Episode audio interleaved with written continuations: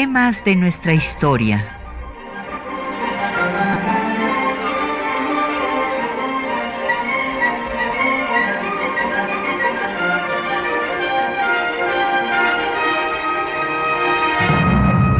Un espacio que difunde el conocimiento del pasado para comprender nuestro presente.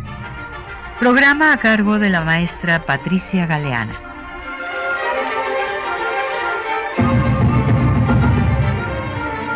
Muy buenos días. Bueno, pues como todo mundo tiene presente, hoy llega el Papa Francisco a México y por lo tanto nos pareció muy oportuno hacer un recorrido sobre eh, la historia de la Iglesia, de la Iglesia Católica y las relaciones del Estado mexicano con esta institución. Así es que eh, pues vamos a dedicarle el programa a este tema y tenemos publicaciones para ustedes eh, relacionadas con el mismo. En este caso es una colección del Instituto de Investigaciones Jurídicas de nuestra universidad. Es la colección de cuadernos Jorge Carpizo para entender y pensar la laicidad. Y yo tuve el gran gusto de hacer el volumen 1 de estos cuadernos, el primer cuaderno de la serie, que es el pensamiento laico de Benito Juárez. Entonces tenemos, gracias a la donación del Instituto de Investigaciones Jurídicas de nuestra máxima casa de estudios, 10 cuadernos para nuestros radioescuchas. Así es que llámenos, háganos llegar sus comentarios, sus preguntas. Y los teléfonos en cabina son 55 36 89 89 una alada sin costo 01 800 505 2688, un correo de voz 56 23 32 81, un correo electrónico temas de nuestra historia arroba yahoo.com.mx. En Twitter nos puede seguir por arroba temas historia y en Facebook por temas de nuestra historia UNAM. El programa, como saben, queda en línea por si hoy, ahorita no puede usted escucharnos en el www.radiounam.unam.mx. Bueno, pues hay que remontarnos al surgimiento de la iglesia eh, que en un principio pues fue la iglesia cristiana, luego va a venir una escisión eh, primero geográfica y esto es importante mencionarlo porque justo eh, se reúnen el Papa y el la máxima autoridad de la Iglesia Ortodoxa, el patriarca, es como se le llama, de la Iglesia Ortodoxa, que eh, fue una escisión por razones más geográficas, más eh, eh, de lejanía y de comunicación que por razones sustantivas de diferentes concepciones religiosas. la otra escisión pues va a ser la de las iglesias protestantes, que esta división sí tiene una eh, pues diferencia, tienen diferencias de fondo en las interpretaciones religiosas a partir de las tesis de Martín Lutero, que cuestiona eh, la venta de las indulgencias por parte de la Iglesia y que va a dar pie a que haya un cisma un cisma eh, religioso que va a dar pie a que surjan las iglesias protestantes, que van a ser varias, porque a diferencia de la Iglesia Católica, que tiene solamente una Biblia autorizada, pues resulta que eh, las iglesias protestantes surgen con esta idea de la libre interpretación y entonces pues hay diversas interpretaciones de la Biblia y entonces surgen diversas iglesias protestantes. Entonces tenemos que las iglesias cristianas, bueno, pues está la católica, eh, la ortodoxa y todas las protestantes. Y han surgido diferentes eh, pues sectas que siguen eh, llamándose cristianas y que tienen diferencias de las protestantes, eh, de las protestantes históricas, que también se les llama iglesias históricas a partir del eh, cisma de Lutero en el siglo XVI.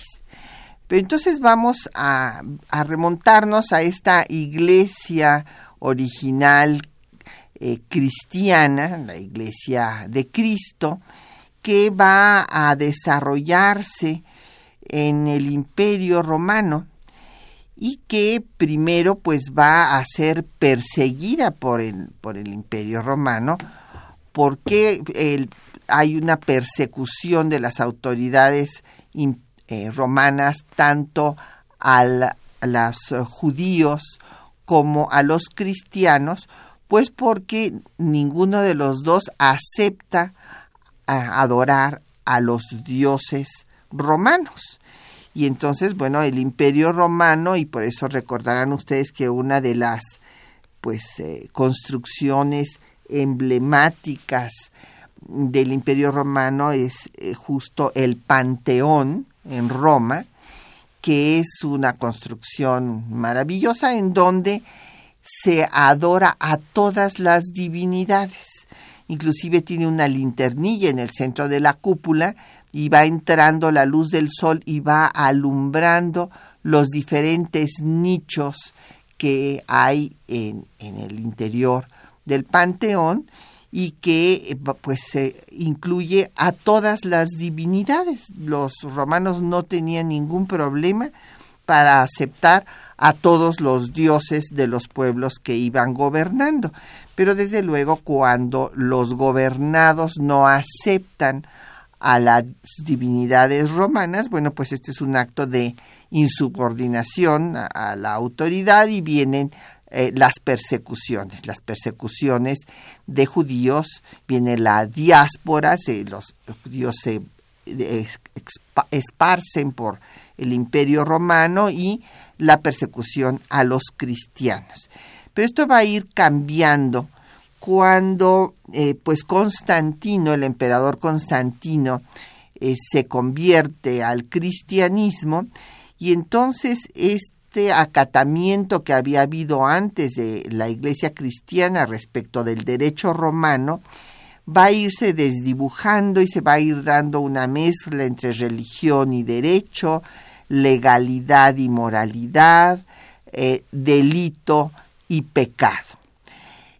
En el siglo V, pues ya encontramos de todas maneras que sigue habiendo una preeminencia de las autoridades civiles sobre las religiosas.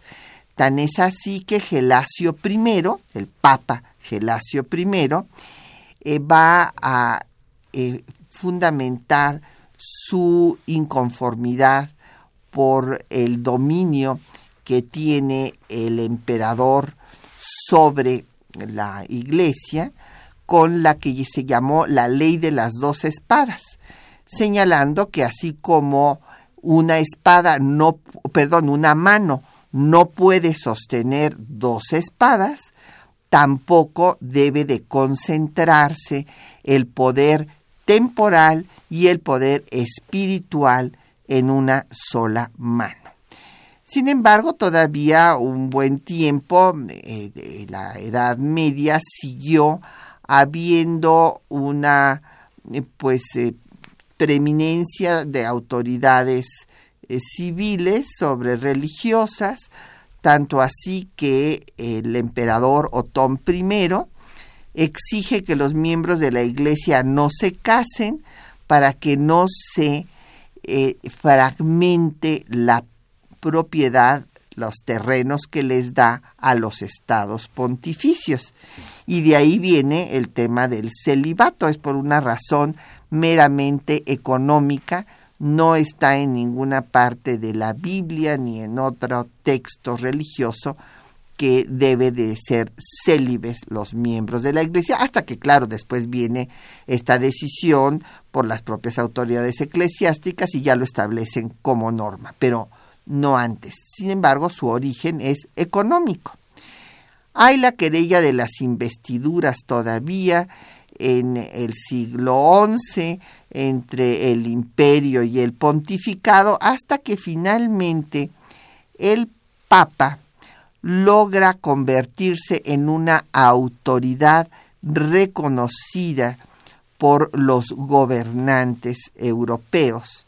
Y ese, el ejemplo más claro, lo tenemos en las bulas alejandrinas del Papa Borgia, de Alejandro VI, en el que eh, va él a dirimir las diferencias entre las coronas de Portugal y de España, pues eh, estableciendo estas líneas imaginarias, es una línea imaginaria en donde lo que queda al oeste eh, de, las, de esta línea en el continente americano sería para la corona española y al este para la corona portuguesa. Estas bulas alejandrinas van a ser aceptadas por las coronas de España y de Portugal en el Tratado de Tordesillas. Y así pues se consolida al el pontífice de Roma, el pontífice ya eh, después vendrá pues nada más a ser el pontífice del catolicismo, por estas separaciones que habíamos hablado previamente, y se consolida como una autoridad que es la que le da a España eh, los dominios de América para traer la verdadera y única religión. Y esta alianza corona española eh, Santa Sede se va a consolidar por medio del patronato. El patronato es un acuerdo por medio del cual la Iglesia Católica reconoce al rey de España como el patrono de la, de la Iglesia.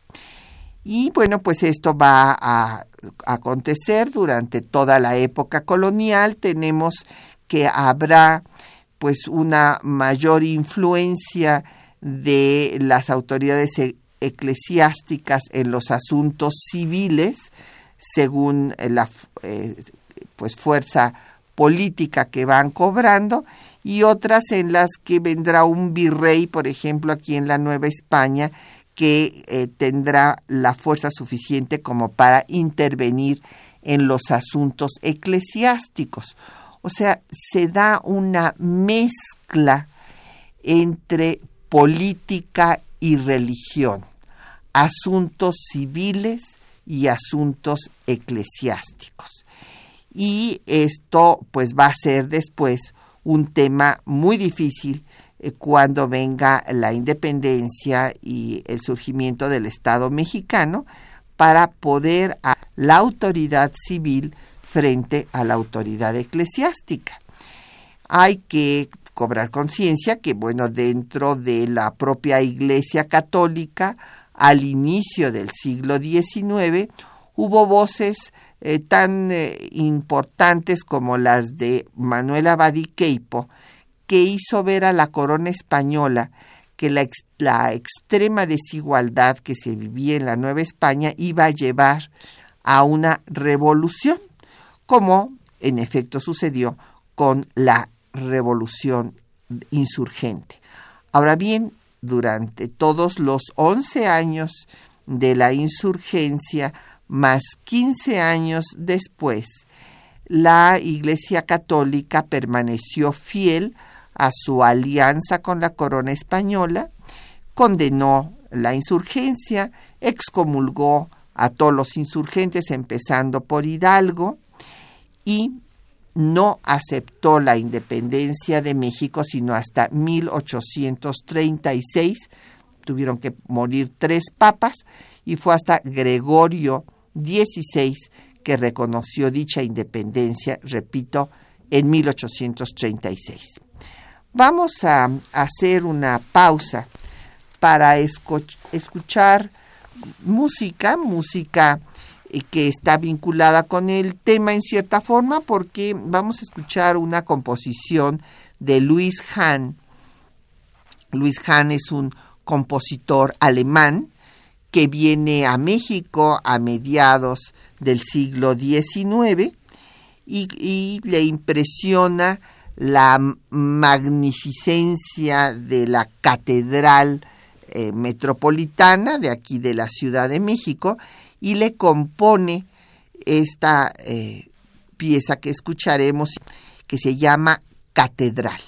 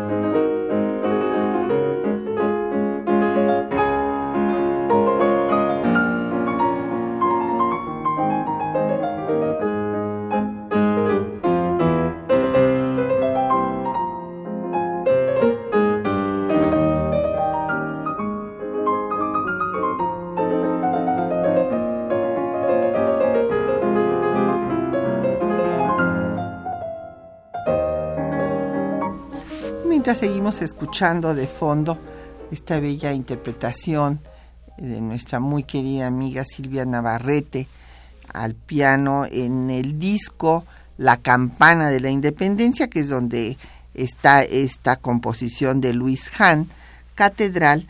Pues regresamos, ya nos han empezado a llegar una serie de preguntas y comentarios. Don Efren Martínez de la Gustavo Amadero dice que en qué consistió la iglesia original de Cristo con los romanos.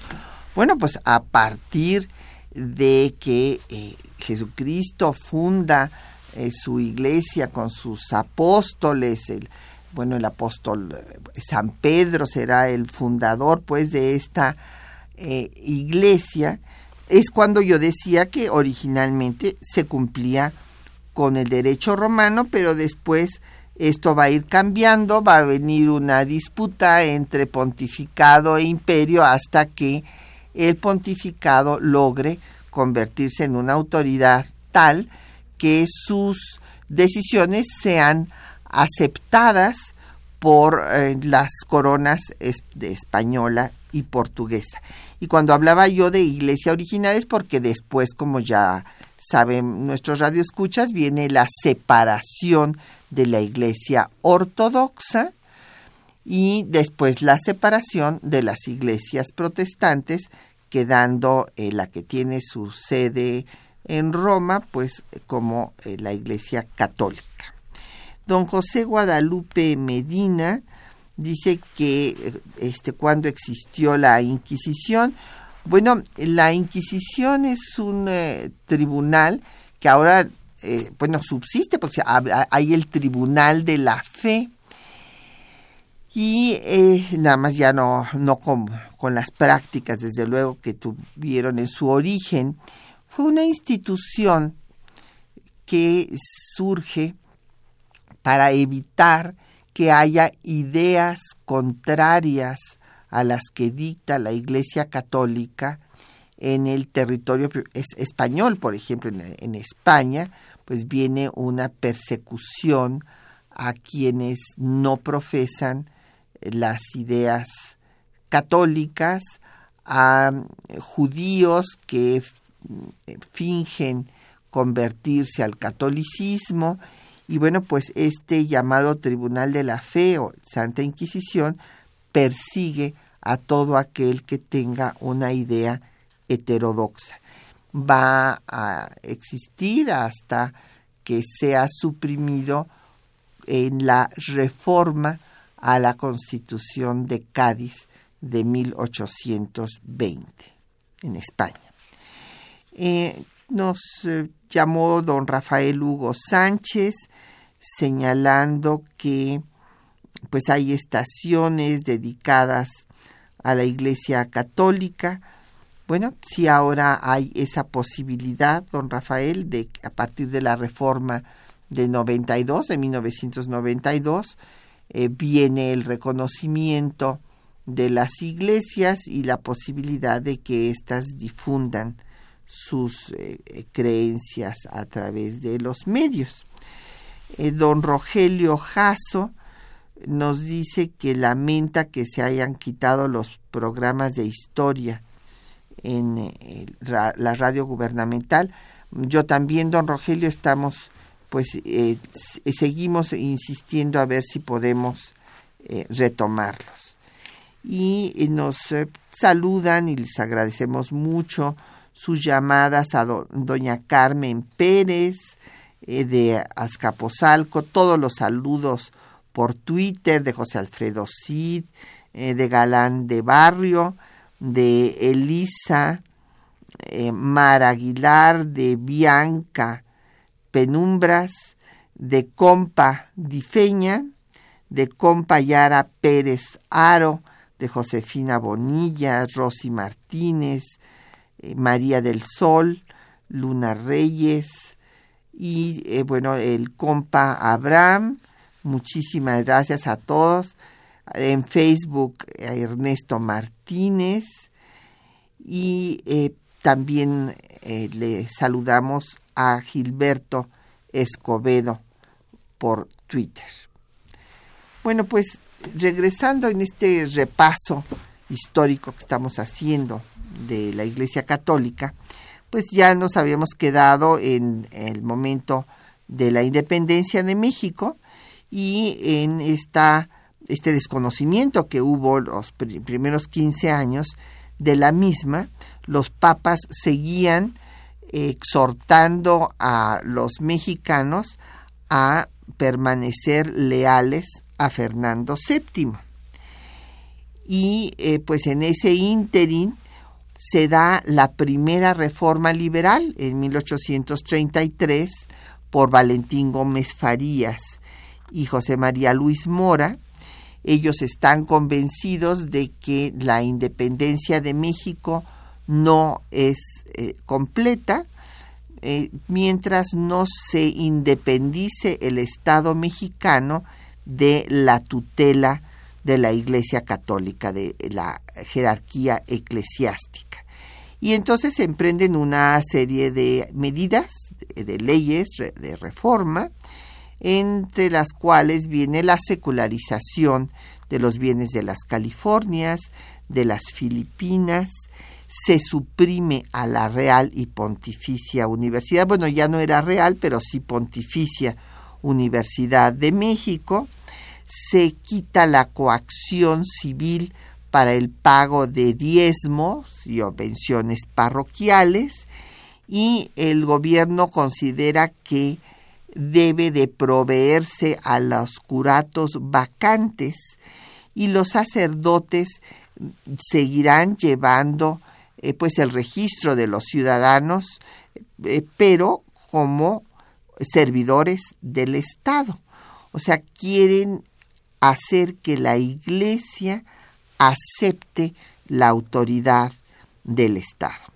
Desde luego, esta reforma pues va a causar una inconformidad absoluta de la jerarquía eclesiástica y como además también se había intentado someter al ejército, al ejército pretoriano que primero había servido a los realistas, después sirvió a Iturbide y finalmente era el ejército santanista, pues eh, esto también lo intentan modificar los liberales encabezados por Valentín Gómez Farías y viene un levantamiento con el plan de Cuernavaca de religión y fueros llamando a Santana para que derogue toda la reforma.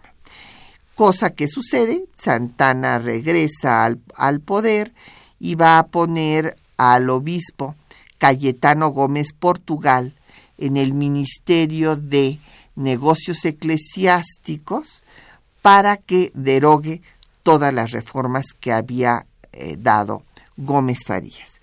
Así es que este primer intento de someter a la Iglesia Católica a la autoridad que respete la soberanía del Estado mexicano, pues fracasa. Se restablece el gobierno de Santana, va a gobernar sin constitución, en un sistema ya dictatorial, y es en contra de esta eh, dictadura santanista que surge la revolución de Ayutla, que va a dar paso a que llegue una tercera generación de liberales al poder. La primera, como sabemos, pues la había encabezado Hidalgo, la segunda Gómez Farías y esta tercera pues va a tener a personajes como Benito Juárez, eh, Miguel Herdo de Tejada, eh, Melchor Ocampo, Manuel Ruiz, entre otros. Y esta generación, bueno, pues llega al poder, eh, al triunfo de la revolución de Ayutla, con Juan Álvarez a la cabeza como presidente provisional. Él después se va y se queda con Montfort. Y en este periodo se empiezan a dar una serie de leyes que intentan otra vez lo mismo, que la Iglesia Católica que era la iglesia única en el país, acepte la autoridad del Estado. Entre estas medidas, las primeras son la que va a redactar Benito Juárez, la ley Juárez, que quiere limitar la autoridad que tenían iglesia y ejército en materia penal. Por ejemplo, eh, se va a quitar que los tribunales eclesiásticos y militares puedan juzgar delitos del orden común. Y esta ley Juárez, pues no fue dicho por el propio Juárez lo que él hubiera querido hacer, él hubiera querido suprimir totalmente estos tribunales, pero pues había también moderados, como el propio Comonfort, que no estaban de acuerdo. Entonces, en este escenario, simplemente limita las facultades de los tribunales eclesiásticos y militar y esta ley Juárez va a ser la chispa que desate al movimiento de opositor armado.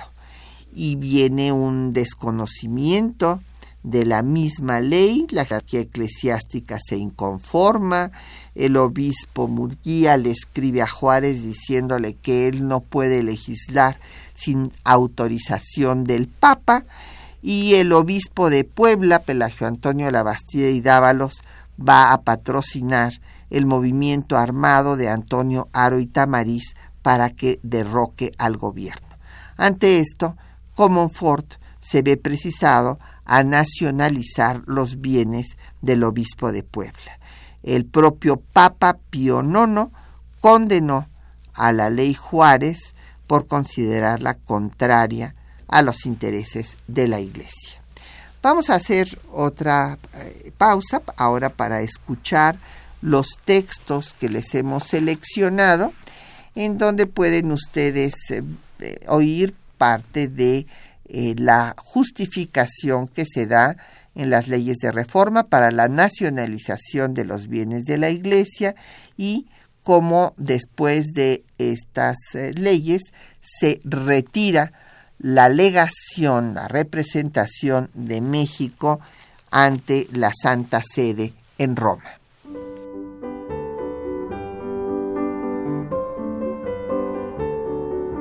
El tercer movimiento liberal, proceso que se desarrolló de 1855 a 1863, implicaba la creación de un Estado republicano, federal, democrático y laico aspiraba a salir de la bancarrota suprimiendo a la Iglesia su fuerza económica.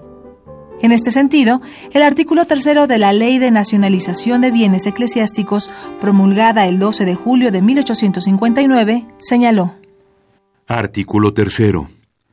Habrá perfecta independencia entre los negocios del Estado y los negocios puramente eclesiásticos. El gobierno se limitará a proteger con su autoridad el culto público de la religión católica, así como el de cualquiera otra. La circular que acompañó a la ley de nacionalización del ministro de Negocios Eclesiásticos e Instrucción Pública, Manuel Ruiz, reiteró que la Iglesia debía indemnizar a la República por los daños causados y señaló que el gobierno no intervendría en los asuntos internos de la Iglesia.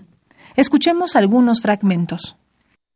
De todos los males terribles, de todos los fúnebres sucesos que no han permitido la estabilidad de ningún gobierno, que han empobrecido y empeñado a la nación, que la han detenido en el camino de su progreso y que más de una vez la han humillado ante las naciones del mundo, hay un responsable, y este responsable es el clero de la República.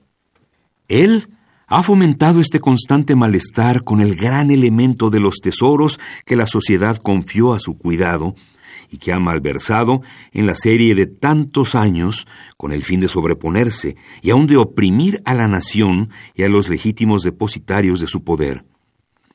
Ha sido inquieto, constantemente ha maquinado en favor de sus privilegios, porque ha contado con recursos suficientes para premiar la traición y el perjurio, para sostener la fuerza armada y seducir a algunos miserables que se han dado a sí mismos el derecho de gobernar a la República. Es pues evidente y de todo punto incuestionable que, cegando la fuente de los males, estos desaparecerán como desaparece el efecto luego que cesa la causa que lo produce. Removida la causa esencial, que por tantos años nos ha mantenido en perpetua guerra, es necesario quitar hasta el pretexto que alguna vez pueda dar ocasión a las cuestiones que han perturbado la paz de las familias y con ella la paz de la sociedad. De aquí la necesidad y la conveniencia de independizar absolutamente los negocios espirituales de la Iglesia de los asuntos civiles del Estado. En congruencia con esta legislación, el presidente Juárez retiró la alegación acreditada ante la Santa Sede. El 3 de agosto de 1859, el ministro de Fomento, Melchor Ocampo, comunicó a Manuel Castillo Negrete, encargado de la legación mexicana en la Santa Sede, que en cumplimiento de la ley de nacionalización de bienes eclesiásticos, era necesario retirar la legación que había mantenido México acreditada en Roma. Escuchemos el comunicado. Habiendo dispuesto el artículo tercero de la ley del 12 de julio próximo pasado, que haya perfecta independencia entre los negocios del Estado y los que sean puramente eclesiásticos, al mismo tiempo que impuso al gobierno la obligación de limitarse a proteger con su autoridad el ejercicio del culto público de la religión católica, como el de cualquier otro, y proponiéndome el excelentísimo señor presidente no intervenir de modo alguno en los negocios espirituales de la Iglesia, juzga su excelencia excusado que la República mantenga una legación cerca de la Santa Sede como centro y cabeza visible de la comunión católica. Como además son muy pocas y demasiado lánguidas las relaciones diplomáticas y comerciales que ligan a la República con el Santo Padre, como soberano temporal de los estados pontificios, el excelentísimo señor presidente ha tenido a bien disponer que se retire la alegación que México ha tenido acreditada en Roma y que sus archivos se trasladen a la República para que se guarden en los de este ministerio. En consecuencia de lo expuesto, usted queda exonerado de su empleo oficial de la expresada legación y hoy libra esta Secretaría las órdenes correspondientes para que se remitan a usted sus viáticos de regreso a fin de que pueda volver a México cuando lo estuviera convertido en un obstáculo para la consolidación del Estado Nacional. Al establecer la separación del Estado de la Iglesia, se proclamó la independencia del Estado, que dejó de estar subordinado a la Iglesia Católica. Se suprimió el Estado confesional y se creó el Estado laico. Bueno, pues ahí escucharon ustedes eh, cómo eh, después de promulgarse las eh, leyes de reforma en Veracruz por el gobierno de Benito Juárez, que son cuatro leyes, la ley de nacionalización de los bienes de la Iglesia para que la Iglesia indemnice a la República por haber auspiciado la guerra civil, la separación de la Iglesia y el Estado que se plantea en, en realidad en todas estas leyes, eh, pero que se explica tanto en la de nacionalización como en la de matrimonio civil, la de registro civil y la última de las cuatro leyes de reforma es la Ley de Libertad de Cultos de eh, diciembre de 1860. Porque cabe decir que esta guerra civil eh, vino a esta, estalló pues por eh, la oposición a la constitución de 1857. ¿Y por qué hubo esta oposición tan fuerte a la Constitución de 57?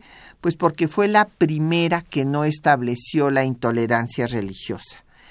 Todas las constituciones anteriores de la primera mitad del siglo XIX habían establecido que la religión única, sin tolerancia de ninguna otra, era la católica.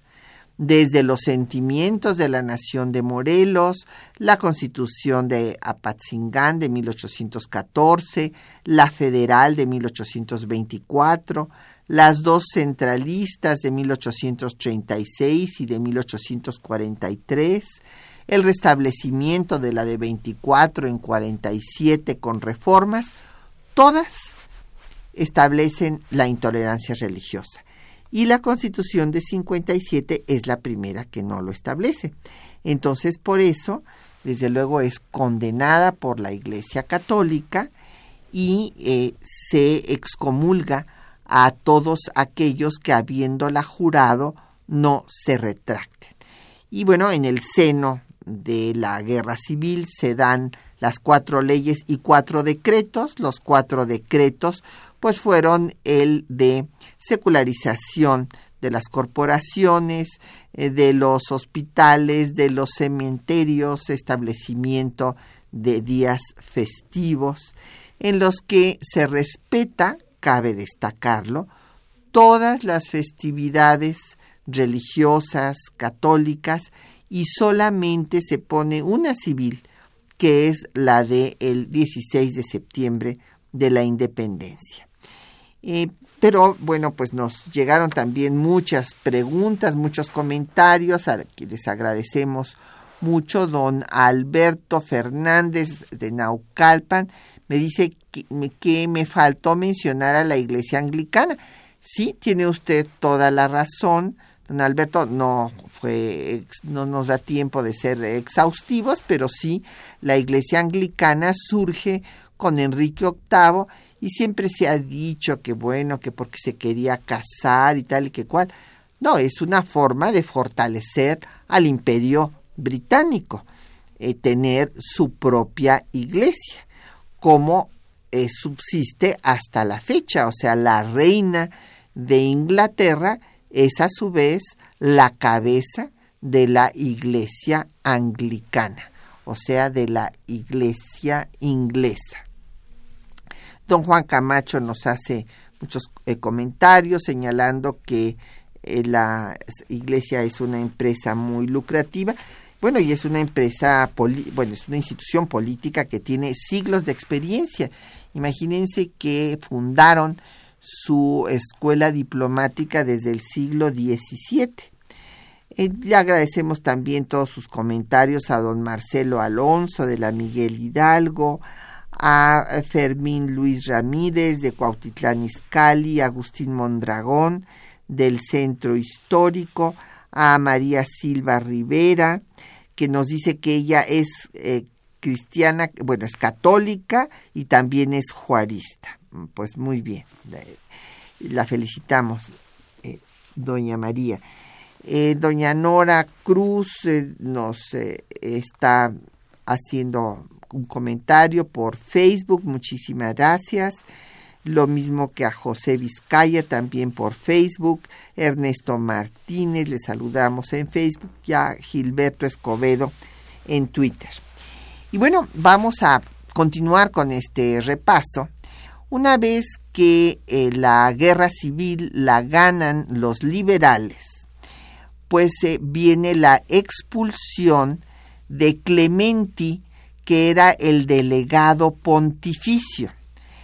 ¿Y qué quiere decir esto de delegado pontificio? No era anuncio porque no había relaciones oficiales con el gobierno de México.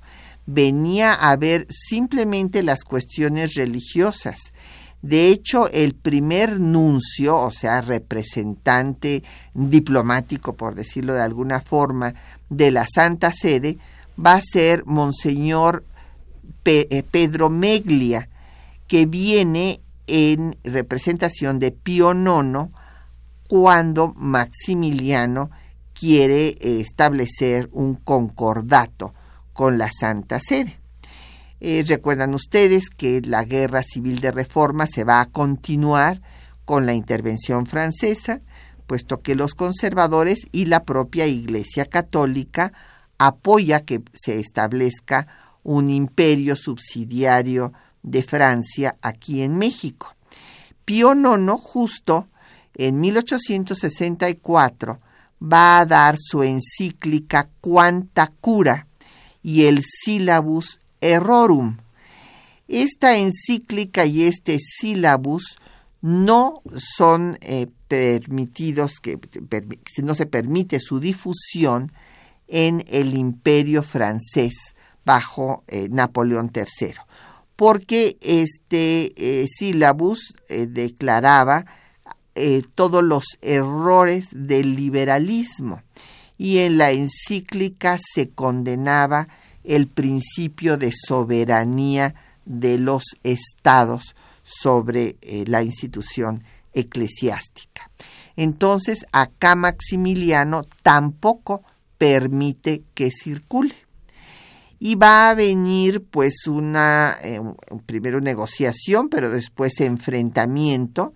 No llega a ningún acuerdo con Meglia para firmar el concordato y entonces el nuncio se va en una reunión que tuve con el nuncio Prigione él me decía que en realidad él era el primer nuncio de la historia de México porque Meglia había venido ante un gobierno que no era eh, legal ni legítimo, que era el de Maximiliano.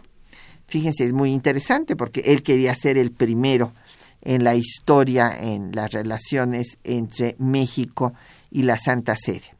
El hecho es que Maximiliano, como sabemos, ratifica todas las leyes de reforma, establece la libertad de cultos, aunque él se declara católico y que sí, la religión oficial del imperio era el catolicismo, pero permitiría todos los cultos.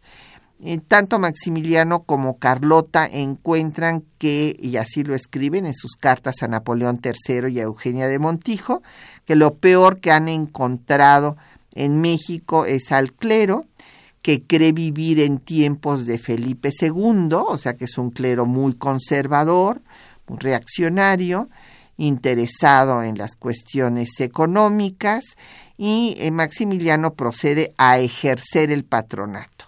Establece el pase de bulas y rescriptos, la ley de tolerancia, la secularización de los cementerios. En su estatuto provisional establece la libertad de cultos, la libertad de prensa, después establece también el registro civil y que en la educación se van a impartir los diversos cultos. Además, cierra definitivamente a la universidad. Y el abate Testori, que era el capellán del ejército francés, sostiene una polémica con los clérigos mexicanos, señalándoles que si a la iglesia la toman como fortaleza, como fortaleza será tratada y será vencida. Vamos a escuchar otra composición del siglo XIX, en este caso vamos a escuchar una obra muy bella de Melesio Morales, dedicada a su hija Enriqueta, eh, que antes de morir eh, le dijo, mírame mis ojos, y así es como se llama esta interpretación también de Silvia Navarrete.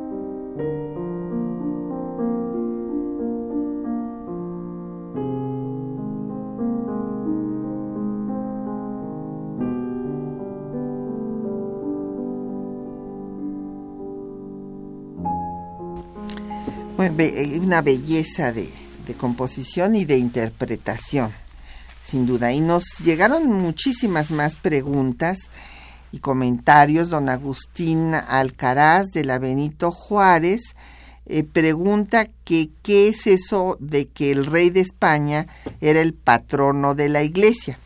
Bueno, eh, quería decir, don Agustín, que el rey de España y aquí en Nueva España el virrey era el que decidía eh, quiénes eran los obispos, podía nombrar autoridades eclesiásticas, que era intervenir en los asuntos de la iglesia, también podía decir dónde se eh, hacía una parroquia, en fin, eh, tomaba decisiones en materia eclesiástica, intervenía en asuntos, pues inclusive del culto religioso. Y claro, también los arzobispos, cuando tenían mucha fuerza, llegaba, llegó a haber arzobispos que fueron virreyes, pues ellos intervenían también en los asuntos públicos, en los asuntos del Estado. O sea, se dio una mezcla entre política y religión. Eh, don Rogelio Martínez nos dice que quien es eh, pues la responsable del fanatismo que existe en el pueblo de México. Bueno, es un problema educativo, don Rogelio. Lamentablemente vivimos un periodo de fanatismos religiosos en todo el mundo. Ya ve usted los horrores allá de ISIS eh, en el Islam. Pero claro, nosotros no estamos exentos también de eh, actos de, fanatismo religioso. Eh, doña Hilda San Román le mandamos muchos saludos y le agradecemos su comentario. Es muy importante, en efecto, distinguir entre política y religión. Ricardo Gómez, que por qué no se habla nunca de la guerra cristera. tiene usted toda la razón. Pues, pues no, no creo que, en fin, no nos iba a dar tiempo de llegar, pero con su comentario vamos a hacerlo. Eh, rápidamente, don Ricardo. Eh, después de que triunfa la República, Juárez, en un acto de gran liberalismo, de profundo liberalismo, quiere regresarle sus derechos políticos al clero. En realidad, el clero, en vez de satanizarlo, debería de recordarlo por este hecho. Es, y pretende hacer un plebiscito que no estaba contemplado por la Constitución de 57. Entonces, en este escenario, pues viene una gran oposición al plebiscito y a la reforma a la Constitución de 57 y Juárez no eh, puede consumarlo y tampoco puede incorporar a las leyes de reforma a la Constitución. Esto se va a hacer hasta el gobierno de Miguel Lerdo de Tejada, muerto Juárez, en 1873. Y cuando se da esta eh, elevación a rango constitucional de las leyes de reforma que había dictado Juárez, pues déjenme decirles que hay motines motines de quienes se llamaban religioneros. Y este, pues estos son los antepasados, digamos, de los cristeros que se enfrentan al gobierno de calles. Los religioneros se enfrentan al Lerdo de Tejada, eh, pues con actos de fanatismo religioso, ciertamente. Señalan que Lerdo va a entregar el país a los protestantes, porque Lerdo permite que entre el protestantismo al país y concede estatus jurídico a todas las asociaciones religiosas, y e, por lo tanto a las protestantes, pero no tienen posibilidad de adquirir eh, bienes. Entonces hay movimientos religioneros en contra del Lerdo de Tejada. Cuando eh, pues el Lerdo de Tejada sale del poder y llega Porfirio Díaz, pues Porfirio Díaz se entiende muy bien con la jerarquía eclesiástica, eh, hace amistad con el propio Pelagio Antonio Labastida y Dávalos, y viene un momento muy importante para la Iglesia Católica de eh, resurgimiento de gran fuerza por la encíclica Rerum Novarum de León XIII. Resulta que esta encíclica va a reconocer la importancia que debe de dar la Iglesia Católica a los problemas sociales, pues los que había denunciado medio siglo antes el manifiesto comunista en 1848. Entonces, bueno, tardíamente, pero de todas maneras, eh, el, la Rerum Novarum le da fuerza a la Iglesia que empieza a trabajar con los diferentes eh, grupos sociales y esto eh, hace que al inicio del siglo XX el Círculo Liberal Ponciano Arriaga y después el propio Partido Liberal le echen en cara a Porfirio Díaz que ha dejado que la Iglesia Católica vuelva a tener el poder que tenía antes de las leyes de reforma. Esto es lo primero que le echan en cara a la dictadura porfirista. Inclusive el Partido Liberal considera que se le debe cobrar impuestos a la Iglesia porque es una eh, institución que obtiene eh, pues eh, ganancias que lucra con las creencias del pueblo. viene el proceso revolucionario, Madero logra que salga Porfirio Díaz del poder, pero no consolida su gobierno, cae el gobierno de Madero y viene eh, la dictadura de Victoriano Huerta. Y la jerarquía eclesiástica apoya a la dictadura huertista. Eso es un tema muy importante porque eh, siempre muchos colegas cuando hablan de la constitución de 17 y de las ideas jacobinas de la constitución de 17, omiten, se quedan calladitos y no dicen nada de por qué había una actitud anticlerical en los constituyentes de 17 y había esta actitud anticlerical porque la jerarquía eclesiástica había apoyado a Victoriano Huerta.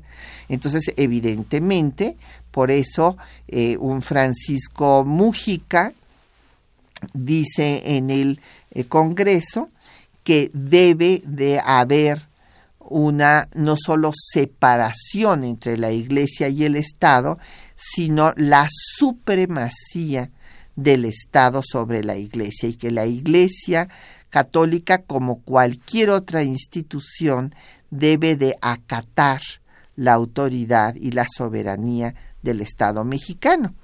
Y bueno, ahí se dan una serie de normas eh, para hacer esta, eh, pues, esta subordinación de la Iglesia Católica y de todas las instituciones a la autoridad civil del Estado y eh, pues hay una serie de comentarios de la jerarquía eclesiástica, de los, del arzobispo, incluso eh, en contra de la constitución de 17. Y este es el antecedente justamente de la guerra cristera porque ante el enfrentamiento y el desconocimiento de la jerarquía eclesiástica respecto de la Constitución de 17, pues el gobierno de Obregón primero y el de Calles después toman medidas drásticas para hacer que la jerarquía eclesiástica eh, acate a la Constitución y ante esto pues viene la rebelión cristera y esta rebelión cristera pues van a seguir los movimientos cristeros eh, hacen una serie de cosas que tampoco son nada aceptables como por ejemplo a los maestros normalistas maestros normalistas que justamente impulsó calles para acabar con el fanatismo religioso y con la ignorancia de la gente pues lo que hacían los cristeros es que les cortaban las orejas a los maestros normalistas. Este tipo de cosas pues no se pueden omitir porque pues son hechos que sucedieron y que nos explican el porqué de esta confrontación. Eh, después de que pues ya viene el fin del movimiento cristero, que es de 26 a 29, pues hay un acuerdo, eh, una conciliación para eh, acabar con el enfrentamiento Estado e Iglesia y eh, será posteriormente en 1992 cuando se reforme la Constitución y se le vuelva a reconocer personalidad jurídica a las iglesias y desde luego a la Iglesia Católica y en 1992 se establezcan por vez primera realmente relaciones oficiales entre el Estado mexicano y el que ya en ese momento era el Estado Vaticano. Hay que recordar que al Vaticano, el Vaticano fue creado por Mussolini y eh, es un Estado sui generis que cuenta con el reconocimiento internacional. Y bueno, pues ya prácticamente se nos acaba el tiempo, pero por lo menos ya pudimos decir algo de la guerra cristera para don Ricardo Gómez de la Gustavo Amadero. Agradecemos a don Jesús Ríos de la Miguel Hidalgo eh, su defensa del Estado laico. Eh, Julio Salgado de Tlalpan también todos se pronuncian por mantener la laicidad del Estado, desde luego porque sin laicidad del Estado no puede haber democracia. Eh, David Gómez de Álvaro Obregón, eh, le agradecemos también su llamada. Saludos desde Twitter a Felipe Báez Vargas, a eh, Felipe Nayen, a Ariel Boiso en Facebook, Cecilia Vázquez, eh, a, lo, Marismas, no, no le entendí aquí, perdón, a Crisósforo Torres, Consuelo Wistoil, eh, José Vizcaya y a don Martín Catalán de Netzahualcoyot. A todos, muchísimas gracias por sus llamadas. Y ya no nos resta sino eh, agradecer a nuestros compañeros que hacen posible este programa, Juan Estac y María Sandoval en la lectura de los textos, eh, Socorro Montes en eh, el control de audio, en la producción Quetzalín Becerril, Linda Franco en los teléfonos con el apoyo de Felipe Guerra y Patricia Galeana se despide hasta dentro de ocho días.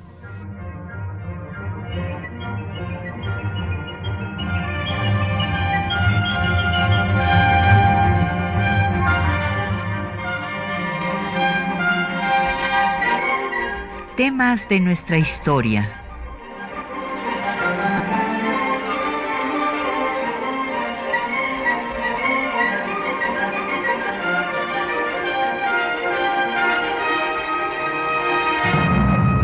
Un espacio que difunde el conocimiento del pasado para comprender nuestro presente. Programa a cargo de la maestra Patricia Galeana.